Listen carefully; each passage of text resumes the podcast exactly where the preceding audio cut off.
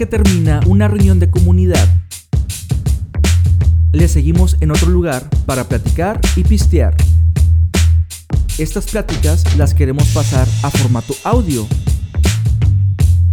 Estás en el after de Codecrafters, el podcast de la comunidad.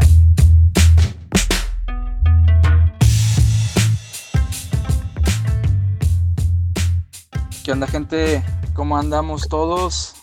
Bienvenidos, bienvenidas a un nuevo episodio de El After de Cool Crafters. Este episodio deberá ser el, el, episodio número 10 y es muy especial porque tenemos un invitado que no es de México. ¿Qué onda tú? ¿Cómo estás? Hola mi gente, ¿cómo están? Muy bien aquí, eh, con muchas cosas por hacer y muchas cosas por hablar, pero en general muy bien. ¿Cómo están ustedes? Muy bien, aquí entusiasmados por tenerte. ¿De dónde nos visitas? Cuéntanos.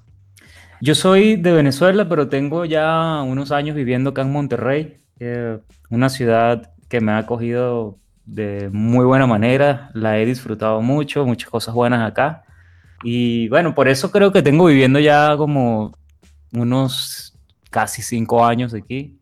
Eh, he estado viviendo en otros lugares, otros países, pero aquí creo que es donde he estado más tiempo después que salí de mi país natal, Venezuela. Pues bienvenido, qué bueno que, que coincidiéramos en este camino, ¿no?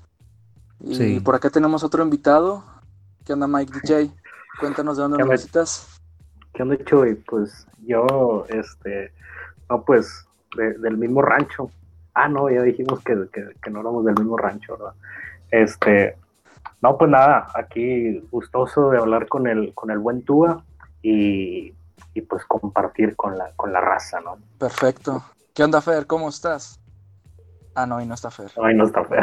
Bueno, bueno este, ¿sí conoces a Fer tú, Túa? A Fer, a Fer. Conozco varios Fer. ¿Quién sabe cuál de todos? Bueno, es, es un cuate que siempre está con nosotros. O sea, somos tres generalmente y un invitado pero ahora pues decidimos estar, cuando hay un invitado como tú, pues estar dos y el invitado. Así que okay, Fer, te extrañamos, está ahí luego te presentamos a Túa. ¿Qué quieres Saludos? Fer. Saludos, Fer. pero bueno, vamos a empezar con, con el tema de hoy. El tema de hoy va a estar bueno y es la razón por la que Túa está como invitado. Eh, la, la, idea es hablar de el rol de Site Reliability Engineering, o en español, pues cómo se traduciría, eh, Ingen ingeniería de yo le, digo, yo, yo, yo, le digo ingeniero de, conf de, confiabilidad a alguien que es un SRE o SRE, pero, o sea, traduciéndolo a español puedes decirle de varias formas, pero para mi gusto me gusta más ingeniero de confiabilidad de sitios. De sitios. Si le quieres agregar la S, ¿no? De sitios. Perfecto. Y bueno, eh, la idea de hablar de este tema es porque, pues, Tua es ese rol que actualmente tienen en la empresa, ¿verdad, Tua? en la empresa donde trabajas. Sí, sí, hacemos mucho eh, ingeniería de confiabilidad de sitios. Eh, es un tema, vamos a decir que súper maravilloso porque combina cosas de varios mundos. Y ya vamos a ir hablando de cada detalle, ¿no? Pero Perfecto. básicamente lo que hacemos es eso, damos el servicio de, de ingeniería de confiabilidad para empresas, startups y, y bueno, cualquiera que nos pida ayuda en realidad. Perfecto. Pues fíjate que es un tema bien interesante, principalmente porque es, es un tema reciente, o sea, no tiene mucho tiempo existiendo esta definición, ¿verdad?, en el mercado. Eh, según yo entiendo, este término lo, lo, propone Google y allá por más o menos de 2018-2019 ya lo es oficial con su libro, ¿no?, de Reliability Engineering. Uh -huh. Y pues básicamente lo que dice es, hay dos modelos que, que existen para que nosotros administremos servicios, ¿verdad? El, el, tipo, el tipo más tradicional que todos conocemos es tener una, un rol de operaciones. ¿Qué es un rol Correcto. de operaciones? Bueno, pues una persona que se va a encargar de estar configurando los servicios para que asegurarse de que pues no se caigan, asegurarse de que estén siempre disponibles. Ese es el rol más tradicional que todos conocen. Y luego está este rol que es el Site Reliability Engineering, que básicamente, a como yo lo entiendo ahorita, vamos a entrar a tu definición tuya, que es la más importante, mm. pero como yo lo entiendo es un rol que requiere de que una persona sepa desarrollar y sepa operar servicios para que esta persona automatice la mayoría de las tareas que la gente de operaciones o que el rol de, operaciones lleva, ¿no? Entonces se busca un ingeniero que sepa de, operaciones, que dedique tiempo también a operaciones, pero que también le dedique tiempo a desarrollar estos sistemitas que te van a ayudar a automatizar tus tareas manuales. Entonces, ¿cómo ves esa definición tú? ¿Te hace sentido? Esa, esa definición está perfecta, no hay nada distinto a lo que acabas de decir. Eh, un Site Reliability Engineer lo que hace es que viene tratando de resolver las mismas cosas que se han resuelto desde hace muchos años en el mundo de operaciones, pero con una filosofía más de integración de resolver esos problemas con software y a su vez buscar automatización. Entonces ahí entra mucho en juego la parte de, de, ingeniería de software, de resolver problemas, funciones de operaciones, automatizando con programación, por, por hablar en términos más de, de que todos conocemos, ¿no? Programar, programar con lenguajes de programación. Sí, porque a mí me ha tocado conocer gente de operaciones que, por ejemplo, no sabe nada de la programada. Entonces, como que eso los limita hasta cierto punto. Y también por la parte de programadores, creo que generalmente pensamos, o, personas que programan, generalmente las personas que programan piensan solamente en, en el runtime de ejecución pensado en su local, en su ambiente local, ¿no? Correcto. Eso como que medio lo sesga a, a desarrollar un, un, programa, un sistema que va a estar corriendo en producción. Así es. Y por cierto, ¿cómo llegaste tú a, a este rol? ¿Nos puedes contar un poco de tu trayectoria para que más o menos... Más o menos hace unos Vamos a hablar de mis inicios con Linux. Mis inicios con Linux se remontan al año 2004, tal vez. Estaba recién entrado a la universidad y fue el primer lugar donde empecé a utilizar un sistema operativo que se llamaba, porque ya no existe, Mandriva. Ah, sí, Mandriva. Sí, usábamos Mandriva y estaba muy interesante porque solo queríamos usar Linux para escribir los documentos de los informes que nos pedían. Solo para eso, no, no estábamos haciendo ninguna otra cosa. No, yo no sabía nada de sistemas de archivos, nada de, del kernel. Simplemente quería un Linux porque eh, el departamento que se encargaba de gestionar la red en la universidad, ellos utilizaban Linux y a mí me parecían que... A mí me parecía que ellos eran una mente brillante con el tema de computadoras, entonces le quise seguir como que la onda. Me, instalé Mandriva y luego ah, comencé a utilizar un... esto no, es un lenguaje de programación, pero es como un lenguaje de markup que se utiliza para crear este, documentos, PDF principalmente, se usa mucho en ciencias, se llama LaTeX, se escribe ah, LaTeX. Sí. Sí, entonces eh, allí conocí Linux y me gustó muchísimo Linux y creo que lo estuve utilizando casi desde esa época hasta el día de hoy, te estoy hablando de hace que más de, uf, de 17 años. No, un poquito, un poquito menos, como unos, sí, como unos 15 años, vamos a decirlo. Una vez que conocí Linux y su entorno, empecé luego a conocer lo que era programación. Utilizábamos un lenguaje que se llamaba Pascal para desarrollar ciertas herramientas. ¿eh? Eh, que nos pedían para ciertas materias de la carrera.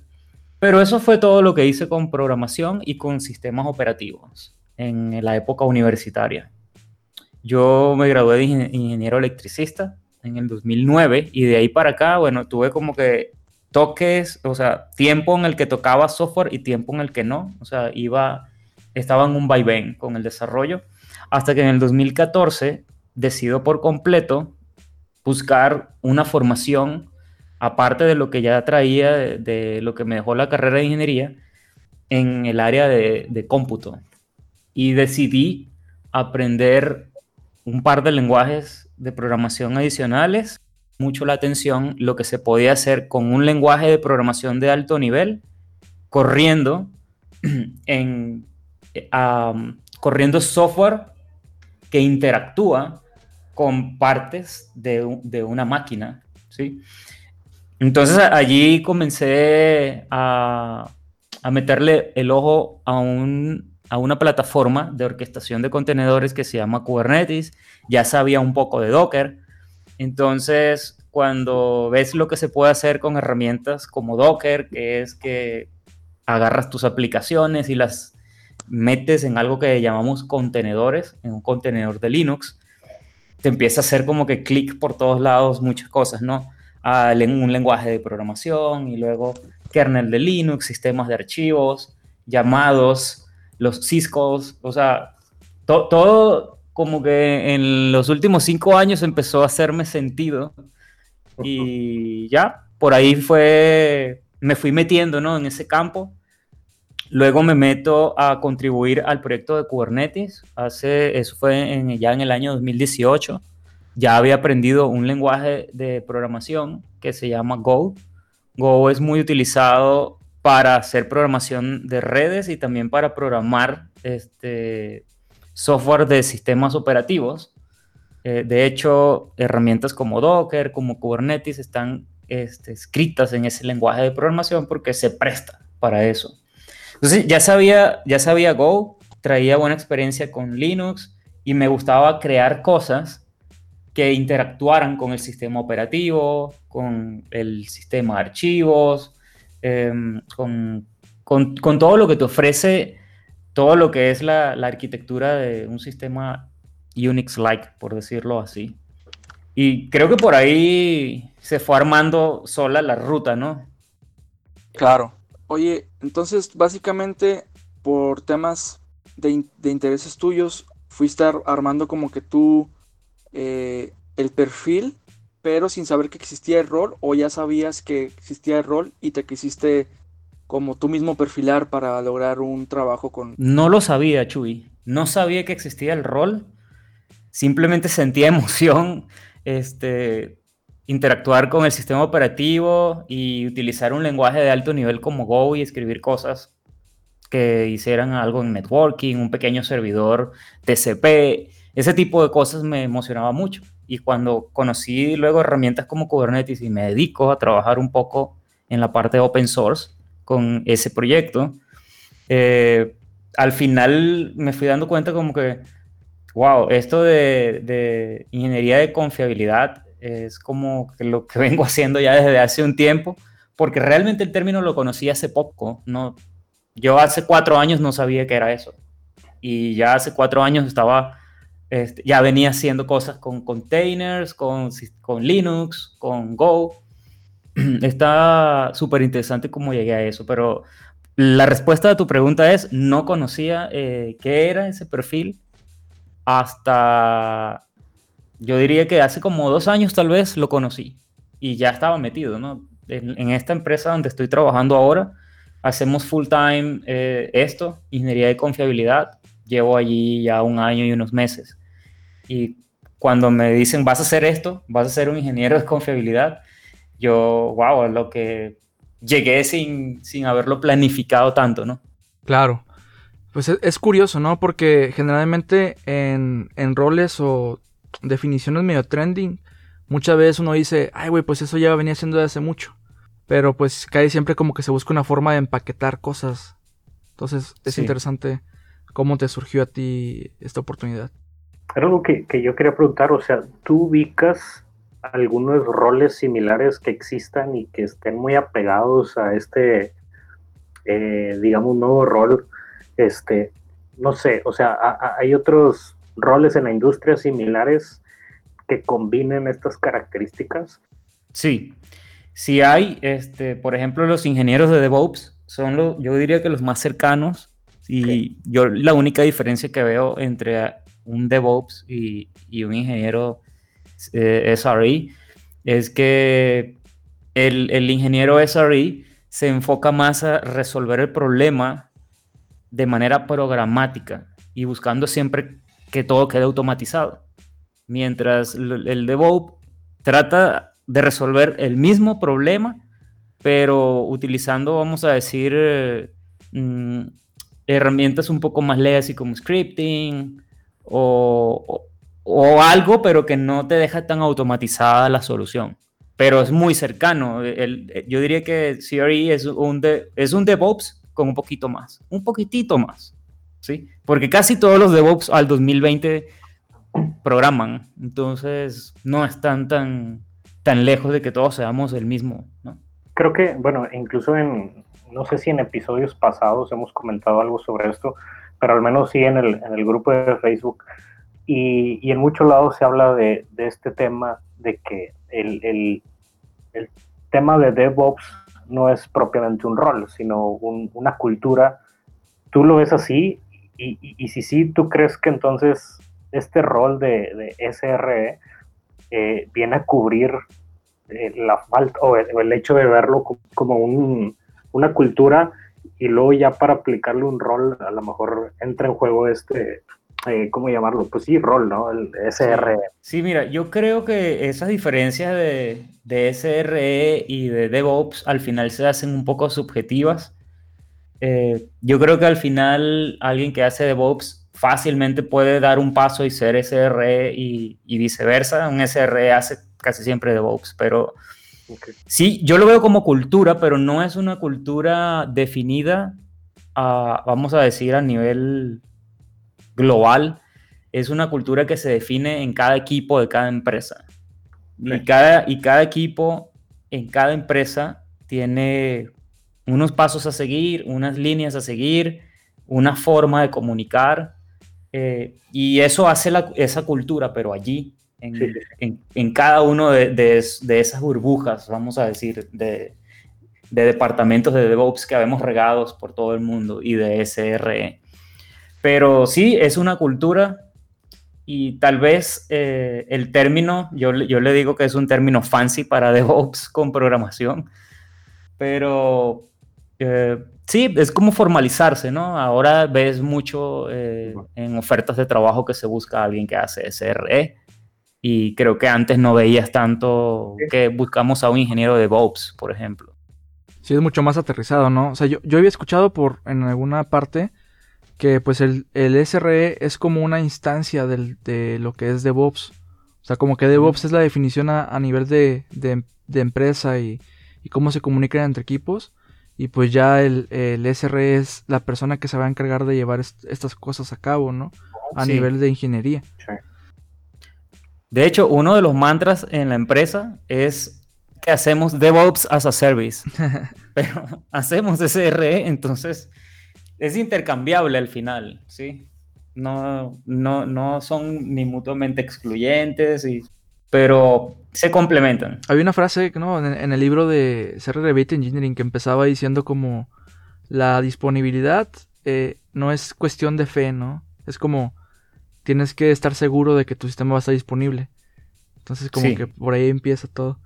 Tú, tú, y por ejemplo, tratando, tratando de aterrizar un poco más el, el rol, ¿Nos puedes contar algunas actividades diarias que tú realizas en este rol? Digo, sin entrar en sí. detalles que te puedan comprometer con tu empresa, simplemente como... No, no, totalmente. Actividades diarias, eh, vamos a hablar un poquito más arriba. Nosotros tenemos una rutina eh, que tenemos que cumplir de revisión mensual, es una rutina de mantenimiento que hacemos para la infraestructura de cada uno de nuestros clientes.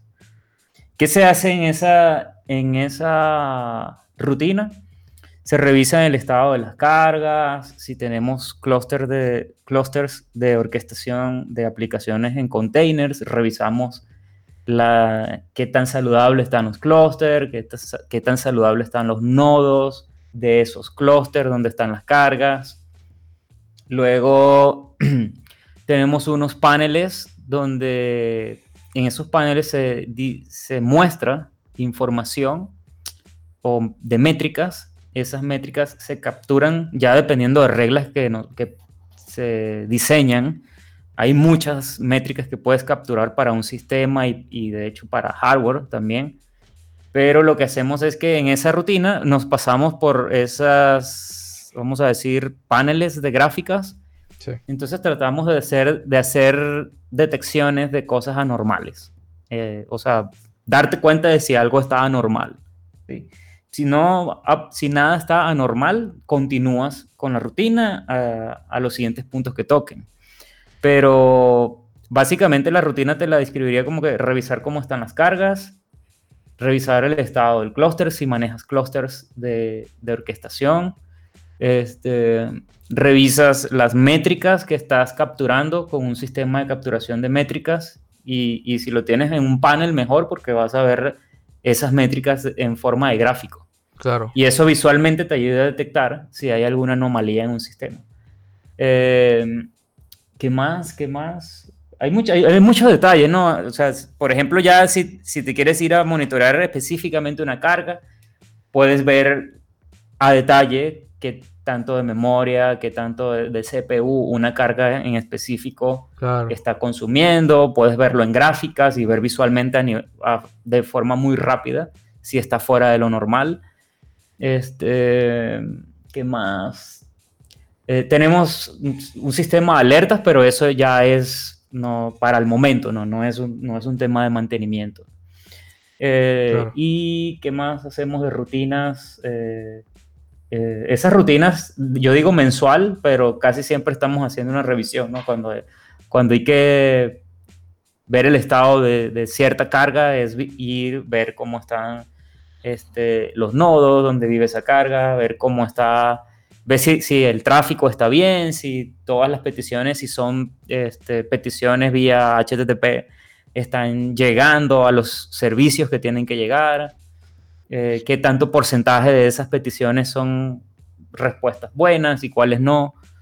Eh, más o menos ese, ese, esos son los pasos a seguir en las revisiones de, la- de las cargas principalmente, porque al final lo que te importa es la carga. Sí, Obviamente te importa también dónde corren esas cargas, ¿no? Pero ya, si la carga está ahí, ya sabes que donde vive todavía existe, ¿no? No se ha, muer- no se ha muerto un- el clúster, vamos a, a decirlo así, o los nodos están todavía allí, porque la carga es accesible. Lo que tienes que ver que de esa accesibilidad, qué tan, qué tan buena es la calidad, por, por decirlo así, ¿no? Sí. Oye, tú, y por ejemplo, no usas Facebook tú, ¿verdad? Facebook no. Eh, tengo una cuenta, Chuy, y en, antes, en la juventud, lo usaba, pero ya no, ya, ya no es. La única red social que consumo, vamos a decir, a la que le dedico más tiempo es Twitter. Pero, de hecho, Facebook, ¿sabes por qué lo he usado últimamente? Porque reviso el grupo de ustedes. Claro. Bueno, aprovechando eso que mencionas que el grupo de nosotros, a la semana pasada, creo, publiqué que íbamos a entrevistar a un vato bien fregón, ¿no? De SRE, o sea, a, a ti. Y pues, ¿qué preguntas le, le harían a este cuate? Y fíjate que una chava que es bien preguntona, saludos a Brenda Luna, hizo varias preguntas. ¿Ah, sí? Y, y una, una de, la, de las preguntas que hizo tiene que ver con las métricas. Y ella pregunta, ¿qué métricas se miden regularmente? Ok. Te puedo hablar de, de lo que comúnmente medimos nosotros. Eh, si son cargas, eh, vamos a hablar de servicios web, que es lo que la mayoría de la gente pone, ¿no? En, en servers y en clusters. Eh, puedes medir el, consumo de, de memoria, el consumo de CPU de ese servicio. Sí. Puedes medir en periodos de tiempo el conteo de peticiones HTTP que recibe y puedes monitorear esas peticiones HTTP vía eh, el código ¿no? con el que se responde desde, el desde ese servicio. Claro. Entonces, eh, eso te sirve para que en el tiempo puedas, puedas ver el comportamiento de respuesta de tu servicio. ¿Y para qué te puede servir un poco más eso? Si tú tienes, por ejemplo, una gráfica que te dice que el promedio de peticiones que recibes en una hora son 50.000 peticiones y eso se mantiene en el tiempo, ya tú sabes que de repente si tienes que en una hora tienes 2 millones de peticiones, algo, algo anda mal. Claro. Entonces, midiendo o monitoreando, vamos a decirlo así, las peticiones que le entran a tus servicios, ya por ahí puedes empezar a construir cosas que te van a dar información sobre eh, eventos que ocurren que pueden comprometer el servicio. Perfecto. Eh, ¿Qué más puedes medir aparte de, de- de monitorear las peticiones que le hacen a un servicio web? Eh, el uso de disco lo puedes medir. ¿Para qué mides todo eso? Para el que al final este, crees alertas. Claro. Porque la idea es que cuando uno de, cuando uno de esos valores se empiece a acercar a, a un set point, vamos a decirlo así, que para ti es, eh, yo tengo que saber cuando llegue a este número porque la cosa se puede poner un poco complicada luego, eh, te avise. La idea es que, que crees un canal de comunicación entre ese sistema de monitoreo y tu persona. Y tú Claro. como ingeniero vas a recibir una notificación cuando alguna de esas variables eh, entre en esa zona de peligro o en, en la zona de aviso, vamos a decirlo así. En la zona de aviso. Claro. Este, O sea, es- pero es eso, más o menos por ahí va. estas alertas te van a ayudar a que tu sistema sea esté siempre disponible, ¿verdad? Te ayuda a que te des cuenta muy rápido si algo va a salir mal, Claro. ¿sí? Si algo va a salir mal, entonces actúas. Ya tú sabes que si tú tienes un pico enorme, supongamos, vamos a hablar de las peticiones que le hacen a tu servicio. Si tú tienes un cambio brusco de 10x en las peticiones y, e identificas por logs que esas peticiones vienen de unas IP en específico, inmediatamente tú puedes bloquear el tráfico que provienen de, es- de ese lugar. Pues- Entonces, pues, es, es, una, es una forma muy eh, rápida de actuar en Sí. el caso de que tengas una cosa anormal, ¿no? Pe- haciéndole peticiones a tu servicio. Fíjate que uh, un chavo preguntó justamente eso, o sea, ¿cómo, cómo te proteges contra ataques de DDoS? Este, este lo preguntó Abraham Alonso y pues ya se la contestaste, ¿no? Pues así te, te funciona. Sí, bueno, y, y- y hay otras cosas, ¿no? Para proteger con, con respecto a, a, de- a denegaciones de servicios, Sí, pero mi recomendación es que siempre tengan una red privada virtual o, o una nube virtual, así le llaman algunos proveedores. ujú, Eh, yo casi el 100% de las cosas que hago la trabajo en la nube. No tengo experiencia trabajando en- con centros de datos locales, ni aquí en mi, en mi casa tengo servidores hechos con Raspberry Pi, pero no más de ahí. pero en la nube, eh, la recomendación es que siempre tú crees tu nube virtual. Tu nube virtual, ¿qué es eso de nube virtual? Eh, tu nube virtual es que le compres o le rentes, mejor dicho, al proveedor un segmento de red, ¿sí? Y en ese segmento, ese segmento de red lo vas a utilizar para crear subredes, ¿sí? sí. Y en esas red y subredes vas a, a agarrar pools, pedazos de, de esos, de esas redes, y en ellas es que vas a poner a tus servicios. Claro. Entonces, así tienes tú toda, toda una red privada y con ciertas reglas y otros servicios como balanceadores de carga, es que vas a poder tener acceso desde el mundo exterior a tus servicios. ¿Qué involucra eso? Eso involucra saber un poco de redes, networking. Necesitas, eh, son conce- conceptos básicos, no necesitas ser un experto en red para eso. Necesitas entender cosas como que es un Network Address Translator para hacer las traducciones de, de IPs externas a, a tu- a tus IPs internas. Este, mm, necesitas saber un poco de cómo funciona un balanceador de cargas y cómo puedes configurar el balanceador de cargas para mitigar un poco estos ataques de denegaciones de servicios. Casi todos los proveedores de nube te ayudan a mitigar los ataques en, en capas distintas a la capa que te importa a ti. ¿sí? Vamos a hablar de, Sí. Eh, si conoces un poco los, los- niveles de capa de en protocolo de comunicación como el, TCP/IP, eh, casi siempre en capa 4 tienes por defecto ayuda de- del proveedor de nube. Y más arriba, bueno, te ayuda mucho esto, ¿no? De que crees tu red, tus subredes, eh, le pongas un router interno y hagas el NAT interno también. Eso te ayuda mucho a mantener todos los sistemas aislados del mundo externo y con balanceadores de carga configuras cómo se va a llegar desde el mundo externo a esos servicios. Oye, tú, entonces suena, suena muy interesante todo lo que has comentado. en- y, o sea, sí- sigues como que mencionando cosas que, que haces, ¿no? O sea, independientemente de, de que la pregunta ya se saltó. Pero fíjate que en estas cosas que mencionas, no, no encuentro todavía relación entre la parte de, de ingeniería de desarrollo de software. O sea, veo que todo lo que dices va más de la mano con, con lo que hace uno, una persona de operaciones o de infraestructura. Pero entonces, ¿en qué Si momento? quieres te puedo dar un ejemplo Claro, de sí. algo que yo hago, ¿sí? Eh, va- vamos a hablar de un caso me- medio real, ¿sí? Supongamos que hay una empresa que esa empresa en sus servicios a los usuarios finales de su producto, o valga la redundancia, ofrece nombres de dominios y hosting de nombres de dominios, por decirlo. Sí. Eh, y esa empresa le, está yendo bien, lleva apenas una semana ah, ofreciendo estos servicios y ya tiene 5.000 clientes en una semana. Eh, es muy probable que si ofrece hosting de esos nombres de dominios de todos esos usuarios, va a necesitar este, infra para todos esos eh, nombres de dominio. Y aparte de la infra, vamos a hablar de algo más específico. Va a tener que ofrecerle seguridad certificados de seguridad. Vamos a hablar de certificados de seguridad, TLS, ¿sí? Sí. Una, una cosa que podemos hacer a nivel de programación y que combina infraestructura es desarrollar una aplicación que consuma una API, ¿sí? Donde yo pueda obtener una lista de todos los dominios que tiene la empresa.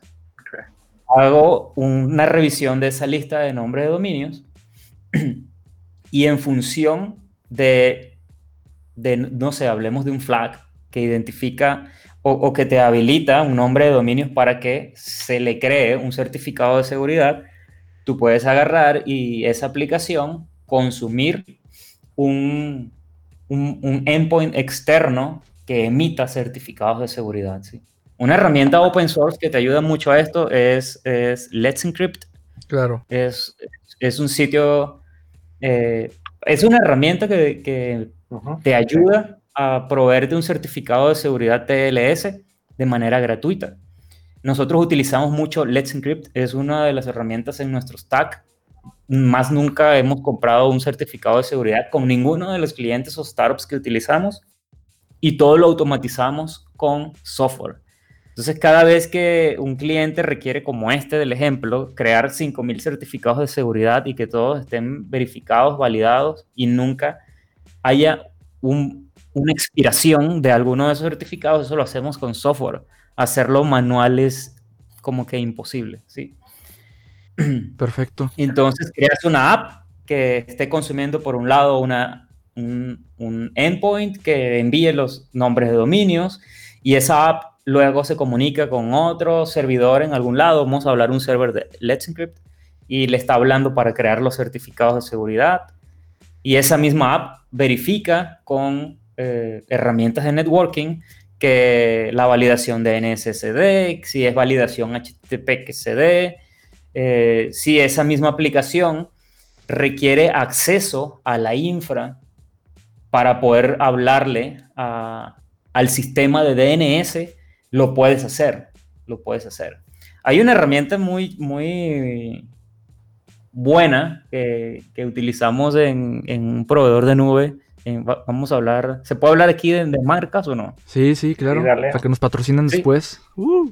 Hay un proveedor de nube que es Google, usamos mucho Google, de hecho nosotros somos partners de Google y ellos tienen una, en su servicio de, G, de GKE, que es eh, creo que es Google Kubernetes Engine, ah, eh, GKE eh, tiene algo que se llama Workload Identity.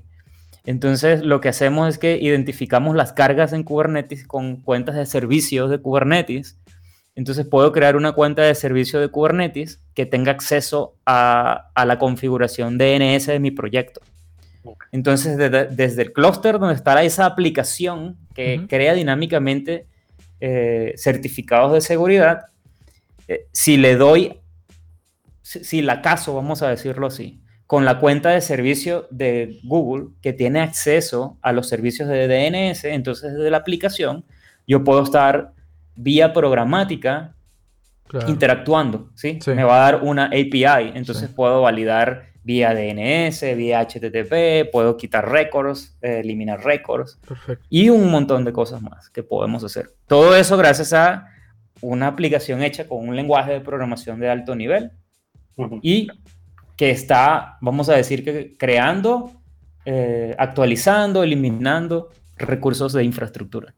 Perfecto, tú. Fíjate que me hace mucho sentido lo, lo que mencionas y hace que yo me, me dé como que una mayor idea de, de, todo este ecosistema, porque yo veo que, por ejemplo, al final de cuentas, esos problemas que resuelves como SRE, pues son muy comunes en casi cualquier aplicación, ¿verdad? Más si está basada en microservicios, por ejemplo. Entonces, yo creo que sucede mucho que a lo mejor tú creas una solución para solucionar este problema, pero te sale más económicamente viable liberar esta solución a open source. Entonces vas generando como que esta, eh, este stack de herramientas que te ayudan a ti, pero que también le pueden ayudar a otros, pero que al, momento de que le ayudan a otros, pues ellos también te ayudan a parcharla y se, se genera como este ecosistema, ¿cierto? De, herramientas eh, open source que están relacionadas a, lograr estos objetivos que un Reliability Engineering realiza. Y pues yo de ahí veo como que, bueno, pues hace, más, hace mucho sentido porque, por ejemplo, el Cloud Native Computing Foundation pues está tan fuerte actualmente. Y bueno, pero ya más aterrizando esto, ¿tú, ¿tú qué herramientas utilizas? ¿Cuál es tu stack como, como Reliability Engineering? Oh, esa, esa, pregunta está muy buena. Es controversial hablar, hablar siempre stacks porque siempre cada quien tiene sus preferencias, ¿no? Yo te voy a hablar de lo que usamos mucho en la empresa. Claro. Eh, nosotros tenemos un flujo de trabajo que a mí me parece que está buenísimo, eh, falla muy poco. Y, en qué consiste? ¿Qué herramientas utilizamos? Primero, principalmente usamos la nube de Google, eh, Google Cloud, creo que se llama así, antes creo que se llamaba Google Cloud Platform, pero creo que le quitaron el platform, algo así, estaba viendo en estos días. es una nube que no tiene las mismas ventajas que, o productos, vamos a decirlo así, que AWS, pero eh, ofrece bastantes cosas buenas y fáciles de utilizar. Eh, me parece que la documentación está buena, mucho más amigable que la de AWS. Eh, fácilmente puedes seguir un, un tutorial allí y todo está 100% claro. Eso lo he conseguido yo leyendo mucho la documentación allí. Eh, ¿Qué usamos? también usamos AWS como nube, pero cuando son clientes que sus cargas requieren correr, por ejemplo, en Kubernetes, o que ya o que quieren hacer un cambio de proveedor de nube, nosotros recomendamos mucho GCP por lo fácil. Claro. Eh, ¿Qué más utilizamos aparte de la nube? Eh, lenguaje de programación, utilizamos Go internamente. Primero porque es como que mi lenguaje favorito para crear servicios. Me gusta mucho el, todo lo que te ofrece la biblioteca estándar de Go para trabajar con sistemas operativos y networking. Eh, como trabajamos muchísimo con Kubernetes, que esa es otra de las herramientas que usamos, este Kubernetes está eh, muy soportado en Go, está escrito en Go y tiene un cliente para Go eh, que está bien completo. Creo que es el cliente eh, por defecto. Tiene un cliente para Python, no estoy seguro si hay uno de Ruby on Rails, no, perdón, Ruby, Ruby no Ruby on Rails.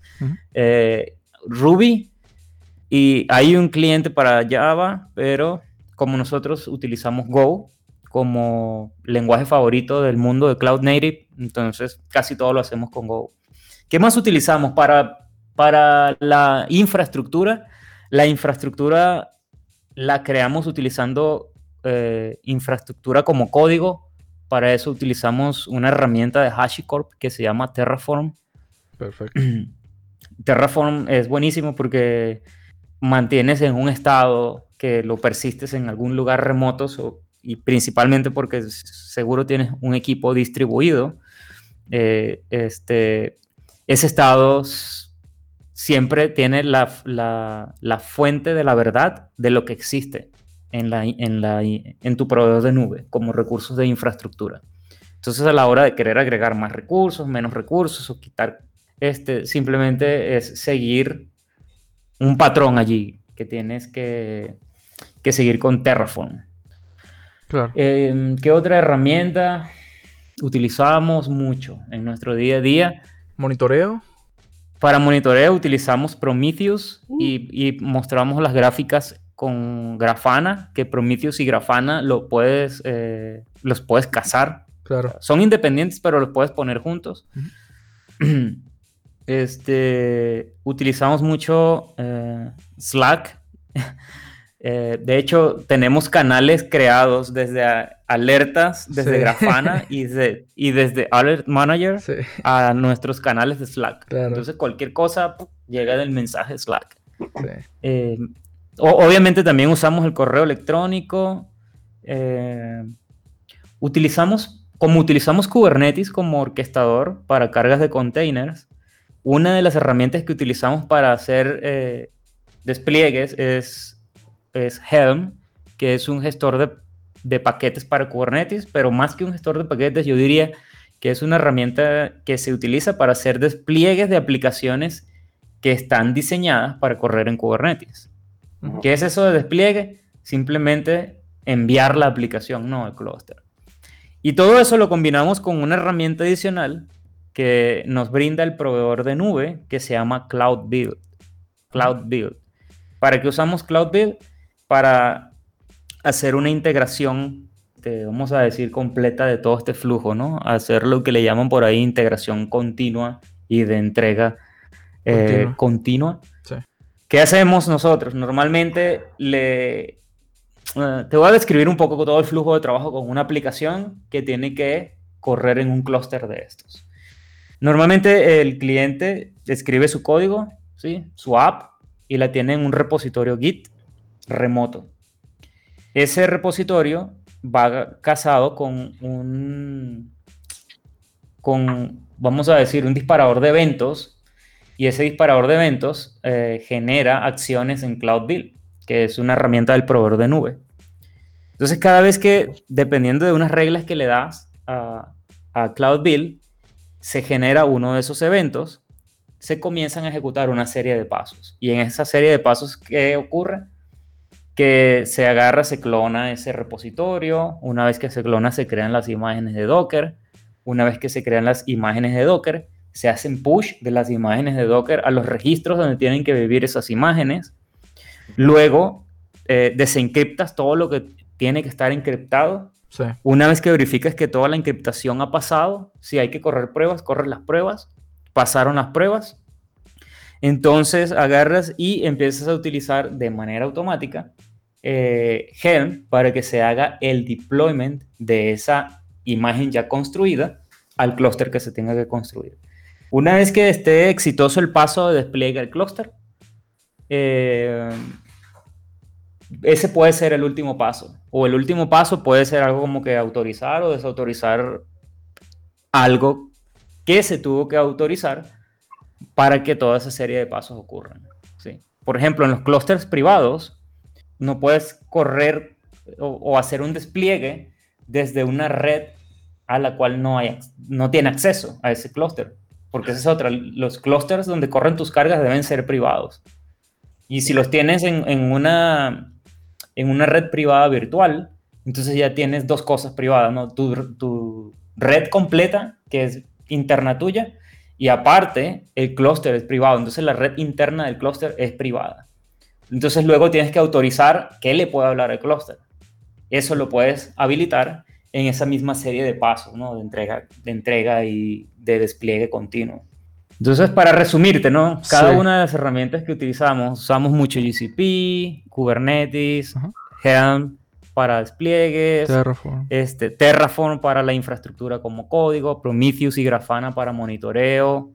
Eh, eh, de hecho, Alert Manager también, Alert Manager que viene con Prometheus.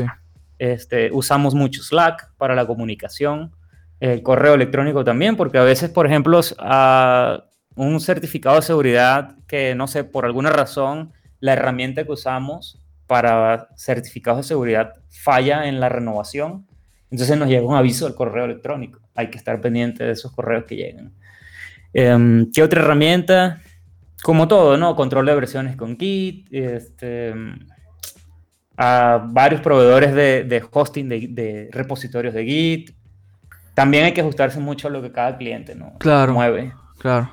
Oye, tú, fíjate que está muy interesante todo lo que mencionas eh, y, me, me, vienen muchas preguntas a la mente y hay unas cuantas que todavía no hemos, no hemos tocado. A ver si más adelante nos, nos dedicamos un capítulo entero a, tocar algún tema como por ejemplo que, comentabas de Continuous Delivery. Pero sí. ahí en el grupo, este Gustavo Reyes, un saludo al buen Gus, preguntaba sobre Chaos Engineering. Chaos Engineering es, es una técnica que básicamente es tú intencionalmente haces que tu infraestructura de producción falle. Entonces la idea es de que tu equipo de tanto de de Site Reliability Engineering como de operaciones se encargue de en la menor cantidad de tiempo posible volver a estabilizar la aplicación en producción, o al menos es lo que yo entiendo. Pregunta, ¿tú has hecho esta práctica? Sinceramente nunca lo hemos hecho, pero no lo hemos hecho porque no vemos esto de ingeniería de caos como todavía parte de lo que es eh, DevOps y ingeniería de confiabilidad. Claro. Me parece que es un tema interesante, no estoy diciendo que no lo es, solo que en, en, la empresa lo sentimos que todavía no ha madurado y... Muy riesgoso, ¿no? Sí, está como que, bueno, ¿a qué le vamos a dedicar más tiempo? Porque somos un equipo eh, relativamente pequeño. Hay que, hay que estudiarlo y luego dedicar eh, recursos para hacer las pruebas y todo eso. Eh, una de las cosas que te puedo mencionar es que si haces buenas prácticas de ingeniería de confiabilidad, de DevOps, eh, rara vez te vas a conseguir con esto de que te va a fallar la prueba o que te va a fallar un despliegue. Sí. Normalmente si los, despliegues, perdón, si los despliegues fallan y tú tienes buenas prácticas de, de deployments o de despliegues, tiene que haber un rollback automático y nunca va a haber un downtime. Que al final es lo que nos preocupa, ¿sí? que, que una aplicación esté caída por cierto tiempo. Claro. Sí, te puedo decir que en dos años o año y medio que he estado trabajando con, con ingeniería de confiabilidad o Site Reliability Engineering, eh, yo nunca he estado en call en la madrugada, jamás. Todo siempre está up and running, corriendo. Nunca una llamada de que hey, haya algo caído en la madrugada, como solíamos, ¿no? Antes, en el pasado, cuando todo lo hacíamos muy manual y la infra era scripts por aquí, scripts por allá, levantando máquinas. Fíjate. Pero, pero eso, pues no, no tenemos. Eh, es, nos, nos encargamos de que las prácticas que seguimos sean de manera tal que nuestras cargas casi siempre estén al 99.99%, que es lo que en teoría se ofrece como acuerdo de servicio. Tú, yo recuerdo mucho una plática que diste de Kubernetes y un señor te preguntaba más o menos algo relacionado. Y tú le, contestabas, le contestaste esto, ¿no? Que tus sistemas, el 99% de, de, tiempo está arriba. Y te decía él, pues, ¿cuántos servicios manejas? Y tú le dabas una cantidad, ¿no? Eh, no sé si la puedas dar, pero me acuerdo que era miles de servicios y te preguntó, ¿y cuántas personas hay en tu equipo? Y tú decías algo así como tres o cuatro. Sí. Entonces sí se quedó como que, todos quedamos como que impresionados, ¿no? Porque pensar en, en la capacidad o la, la, fuerza que te da eh, realizar buenas prácticas, este, pues hace que tú puedas administrar de forma muy sencilla miles y miles de servicios, ¿no? Así es. ¿cómo, ¿Cómo estuvo eso? Pues fue en, un, en, en la comunidad de Cloud Native Monterrey. Abrimos un capítulo. Eh, estábamos tú, Omers y yo ah, eh, como pues, coorganizadores. ¿Mande? Ahí estaba yo, ¿no? Sí, ahí estaba. Sí, creo que estabas, Mike. Sí, sí, pues sí, fuiste. Y, y pues, ah, este, este, tú mencionaba esto, ¿no? De que pues el 99% de las veces estaba, estaba arriba. Y un, un asistente le pregunta, pues sí, pues, pero ¿cuántos servicios manejas? Eh, o qué tipo de clientes tienes. Digo, yo no sé si, si tú pueda, pueda decir aquí en, el podcast el, cliente que tenía, pero era un cliente pesado, era un cliente pues que tiene mucha carga, ¿no? Y ya tú le dices una cantidad, no me acuerdo cuántos servicios, o si puedes decir la cantidad de servicios que manejan tú. Sí, es que tenemos varios clientes, te puedo decir que son alrededor de unos, yo manejo específicamente de unos cuatro clientes y de esos cuatro clientes hemos logrado poner en producción hasta unos 1200 servicios. Nada más. Pero. Perdón. Y nada más como tú, ¿verdad? O sea, tú has asignado a estos clientes. De, hecho, yo, yo no hago nada distinto, ¿no? Porque uno pone sus reglas allí de cómo debe todo autoescalar. Claro. Pero el, el desplegar servicios, si todo lo tienes automatizado, al final solo esperas es que el cliente haga el push de su código a su repositorio de Git, más nada. Todo eso se hace solo en, eh, Exacto. eh, en, sabes, lo que decía hace rato, ¿no? El cliente actualiza su app en el repositorio de Git y de ahí comienzan una serie de eventos. Sí. Perfecto. No, pues, pues excelente tú. fíjate que ya estamos por, por terminar. Y hay, hay algo que, te, que me gustaría que agregaras. Este, yo creo que, que esta, esta entrevista ha sido muy interesante, muy aspiracional. Hay muchos podescuchas que seguramente van empezando, eh, incluso en, en el mundo del desarrollo de software. Habemos unos que a lo mejor estamos interesados en, en llevar el rol que tú llevas. ¿Qué te recomendarías a esas personas si quieren meterse a, a trabajar como Site Rebate Engineering? ¿Qué le recomendarías? Oye, yo lo que recomiendo inicialmente es revisar un poco qué tanto saben de sistemas operativos, sobre todo este, interactuar un poco con Linux y vamos a hablar de networking. Normalmente casi, eh, o vamos a decir que el hueco que más consigo en la gente es que no conoce mucho de redes y redes es importante saber.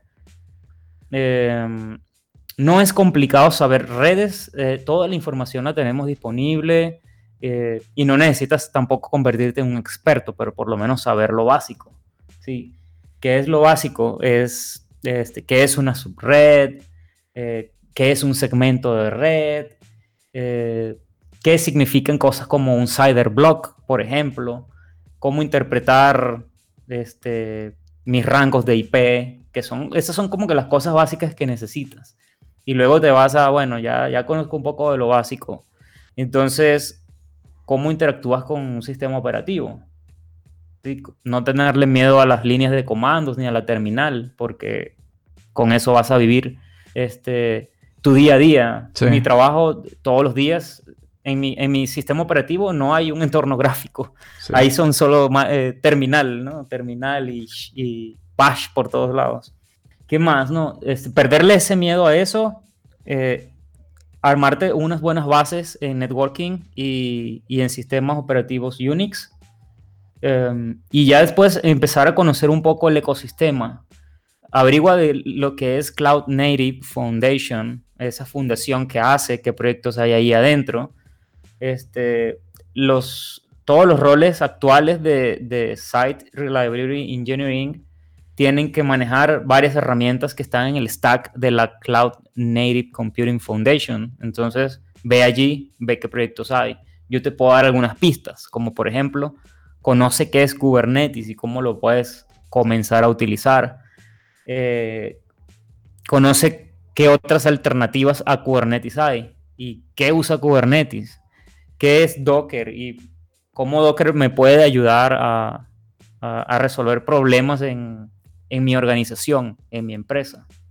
Cómo puedo hacer que mi aplicación en todo el ciclo de despliegue nos dé un poco más de tiempo para pensar más en el producto que en que la aplicación esté viva, en línea y corriendo.